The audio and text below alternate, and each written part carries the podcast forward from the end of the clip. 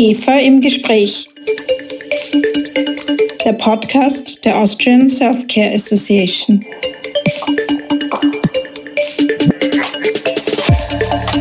Guten Tag, liebes Publikum, bei einer neuen Folge von IGEFA im Gespräch. Die zweite Staffel unserer Podcast-Serie widmet sich regulatorischen Fragen zu rezeptfreien Arzneimitteln, Medizinprodukten und anderen Gesundheitsprodukten. Mein Name ist Christina Nagele. Ich bin Geschäftsführerin der EGFA. Auf das Gespräch mit unserem heutigen Gast bin ich sehr neugierig. Es geht um die EU-Medizinprodukteverordnung, die ja bekanntlich seit 26. Mai 2021 gilt und anzuwenden ist. Bevor wir aber mit dem eigentlichen Interview beginnen, stellen wir Ihnen in jeder Folge des Podcasts einen Keyplayer unserer Interessensgemeinschaft vor. IGEFA intern. Die Menschen dahinter. Heute im IGEFA intern die Leiterin der Arbeitsgruppe Digitalisierung, Magister Theresa Hinteregger-Smoli. Hallo, mein Name ist Theresa Hinteregger-Smoli. Ich bin seit 2009 bei der IGEFA Seit 2017 arbeite ich im Ausschuss für Kommunikation und Wirtschaft mit und seit zwei Jahren darf ich die Arbeitsgruppe Digitalisierung leiten.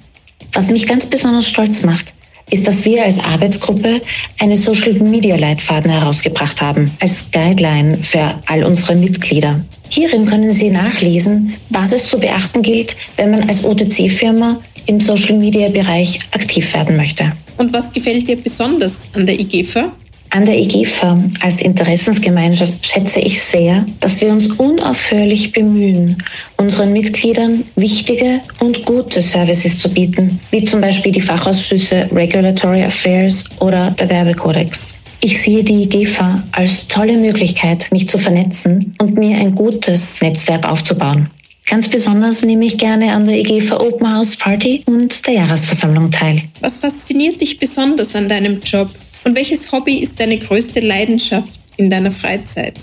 Ich leite den Vertrieb bei Sanofi Consumer Healthcare und freue mich jeden Tag darüber, gemeinsam mit meinem Team ein zuverlässiger und sehr serviceorientierter Partner für die Apotheken zu sein. Am meisten machen mir Produktlaunches Spaß, wo wir unseren Patienten eine Lösung für ein Problem bieten, das ihnen wirklich den Arbeitsalltag erleichtern kann. In meiner Freizeit gehe ich sehr gerne joggen und mache viel Yoga. Das hilft mir, gut abzuschalten und mich nach einem wirklich anstrengenden Arbeitsalltag zu entspannen.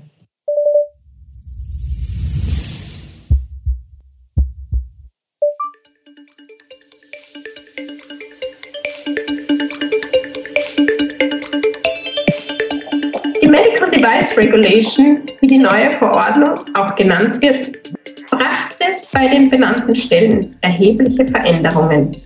Alle benannten Stellen müssen sich neu notifizieren lassen und dieser Prozess ist noch immer nicht abgeschlossen. Es stehen heute viel weniger benannte Stellen als früher zur Verfügung. Wir von der IGEFA machen seit Jahren auf dieses Problem aufmerksam und gemeinsam mit anderen Interessenvertretungen haben wir sehr oft vor einem drohenden Engpass bei der Zertifizierung von Medizinprodukten gewarnt. Mit meinem Gast möchte ich nun über die Folgen der Medical Device Regulation, der MDR, für den Medizinproduktemarkt sprechen. Der Fokus liegt dabei auf jenen Produkten, die von den EGFA-Mitgliedern hergestellt werden. Also zum Beispiel Bluttabletten, Gurgellösungen, Nasensprays oder Blutdruckmessgeräte. Bevor wir aber direkt ins Gespräch einsteigen, möchte ich meinen heutigen Gast vorstellen. Guten Tag, Herr Becker. Herr Becker ist seit Dezember 2016 bei der BSI Group als Senior Business Development Manager im Bereich Regulatory Services für Medical Devices tätig. Er betreut in dieser Funktion neue Projekte und Zertifizierungsanfragen für Kunden aus der Schweiz, Österreich und Bayern und bietet auch Unterstützung als benannte Stelle an. Zu seinen Aufgaben zählt auch die Auditierung von Qualitätsmanagementsystemen gemäß international anerkannten Normen und Standards. Herr Becker hat bereits 19 Jahre Berufserfahrung in der Medizinproduktebranche. Er war an unterschiedlichen Stellen der Wertschöpfungskette tätig. Dazu zählen zum Beispiel im Verkehrbringer, Own-Label-Hersteller, Lieferanten und benannte Stellen. Ich freue mich, dass Sie sich Zeit für unser Gespräch genommen haben und darf gleich mit meiner ersten Frage beginnen. Herr Beckner, schön, dass Sie heute bei uns im Podcast-Studio sind. Können Sie uns vielleicht kurz erklären, welche Leistungen Ihr Unternehmen für Medizinproduktehersteller anbietet? Ja, erstmal vielen Dank für die Einladung. Ich freue mich sehr und gehe natürlich gerne auch auf die, auf die erste Frage ein. Also die BSI ist ein Dienstleister für Zertifizierung gemäß äh, verschiedener Gesetze und Normen. Und unsere Dienstleistungen umfassen hier die, die EU-Gesetzgebung für IVDs, also In-vitro-Diagnostikas und Medizinprodukte der IVDR und der MDR. Also wenn ein Produkt ähm, als Medizinprodukt eingestuft werden kann, dann können wir je nach Klassifizierung des Produktes Dienstleistungen anbieten, sodass der Hersteller nach erfolgreicher Konformitätsbewertung sein Produkt dann mit einem CE-Zeichen versehen kann. Und die EU-Verordnungen umfassen hier auch sogenannte Borderline-Produkte, äh, sofern die gemäß den Definitionen und Regeln der Medizinprodukteverordnung auch als Medizinprodukt eingestuft werden können. Okay, seit 26. Mai 2021 gilt ja die MDR. Was würden Sie sagen, was hat sich für die Medizinproduktehersteller seither geändert?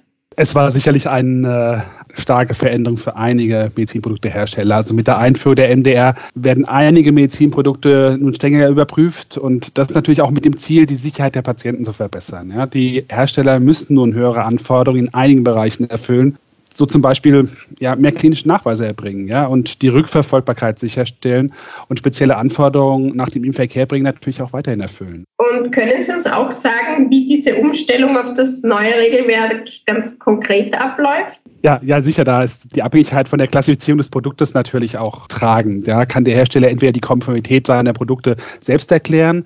Das gilt allerdings dann natürlich auch nur für Produkte der Klasse 1 mit einem geringen Risiko. Oder muss er sich für Konformitätsbewertungen von Produkten mit mittlerem bis hohem Risiko an eine benannte Stelle wenden, äh, die unter der MDR dann noch benannt ist, wie es jetzt bei der BSI der Fall ist. Die Hersteller müssen die Anforderungen der MDR auch dann einhalten, wenn ihre Produkte schon gemäß den Richtlinien, also unter MDD, äh, oder AIMDD zertifiziert wurden. Ne?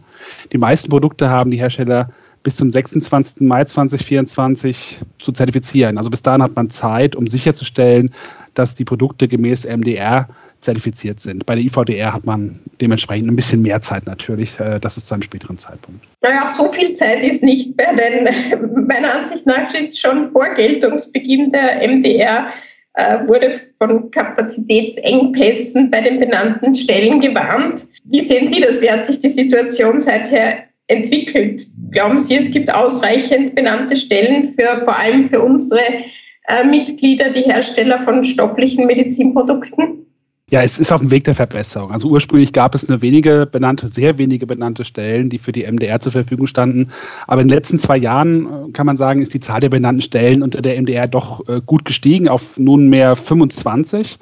Und das bedeutet natürlich auch, dass die Kapazitäten langsam besser werden. Aber die Krux bei der ganzen Sache ist, dass nicht alle benannten Stellen, wie jetzt in diesem Bezug, sogenannte Borderline-Produkte auch abdecken. Ja, also die Hersteller müssen ihre benannte Stelle sorgfältig auswählen.